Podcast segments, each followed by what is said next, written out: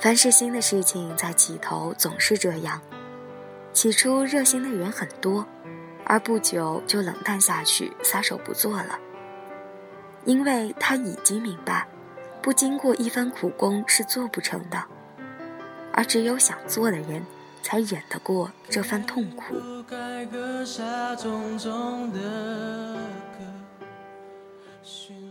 亲爱的耳朵们，你们好。欢迎来到谁的青春不迷茫？感谢您的收听，我是郭荣。欢迎关注微信公众号码 FM 谁的青春不迷茫首字母小写。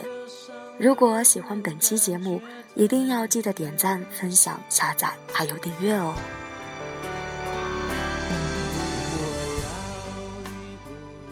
在每个人的心中，我想。大家对自己的未来都有一个大概的规划吧，对未来的生活也都是满满的憧憬吧。那么，今天想要和大家聊一聊的，有关于理想，也有关于创业，还有很骨感的现实。理想很丰满，现实很丰满。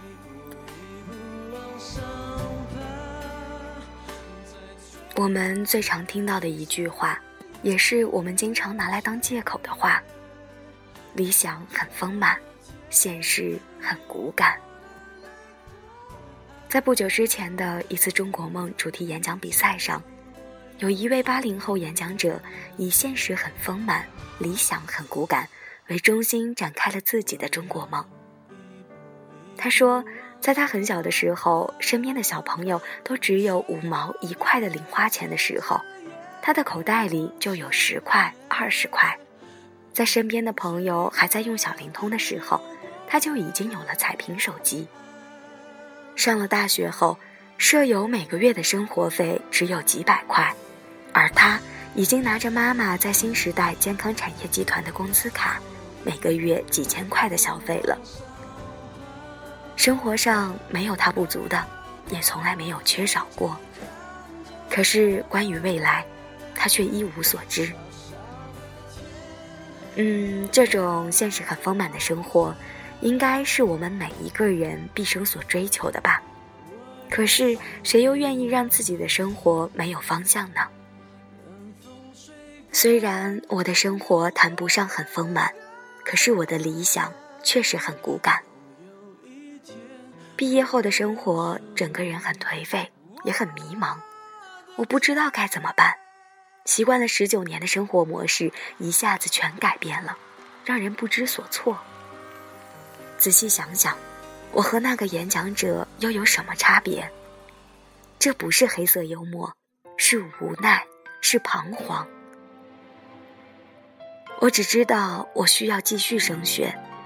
我也知道，我需要尽快找一份工作。人生中永远要准备 Plan B，必要时还需要准备 C、D、E。每天在家里自学古代汉语，看了几篇文言文就开始打瞌睡。去应聘面试的时候，见到有比自己条件优异的人，自己在心里就开始打退堂鼓了。一次次的受挫，让我变成了一个缩头乌龟。不敢走出去看看外面的世界，直到那一天，看到朋友在空间的分享是童哥的文章。起初我还以为是他听了我的电台，想到他为了求学跑到一个陌生的城市，住着用木板隔出来的六人宿舍，隔壁宿舍的一言一语都是现场直播，床会随着整个楼道任意宿舍的开关门的动作同时摇晃震荡。窗户还透着一个怎么都关不上的缝。比起他，我住在有暖气的家里，早晨醒来有妈妈做好的早饭，中午也不必担心去哪里买饭，人多不多，好不好吃，能不能吃饱。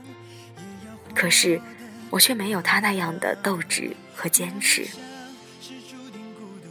仅仅是环境不同，我却有了想要放弃的念头。真丢人！我在心里嘲讽自己，不要人家听了你的电台节目立了人家的志，回头人家梦想成真了来感谢你，当初每天都在听你的电台，所以才有了那么多的动力。而你仍然一事无成，只能苦笑着成人之美。毕业后，有的同学开始上班了，每个月的工资在我看来很丰厚，公司平台也很好，有发展的前景。而我呢，作家，不是写文章的作家，而是坐在家里无所事事，每天只有支出没有收入。多年以后，同学聚会，人家摇身一变成了土豪，而我，呵，画面太美，不敢想。成长就是一瞬间，似乎被什么一下敲醒了，就是这么一想。一种紧迫感油然而生，我不能再做下去了。你不努力，成功它不会主动找上你来，而你欠下的，总有一天会补回来的。还记得在我毕业后了解的第一家公司，是新时代健康产业集团，一家国资委的直销公司。一开始，我向身边的朋友介绍这家公司的时候。所有人都说我是在搞传销，让我又笑又哭。如果是传销，为什么警察叔叔不把我抓走呢？如果是传销，为什么我还安然无事的站在你的面前呢？好吧，这些都是气话。身边也有开化的小伙伴，了解后也觉得是一份可以作为终身来奋斗的事业。我们一起看书，一起了解制度，了解产品。还记得有一天晚上，我们两个人用手机把所有的护肤品和日用品的价格都写了下来，从晚上八点做到十二点多。那应该是我们最痛苦，同样又最快乐的时光了。我们是为了自己的梦想在努力。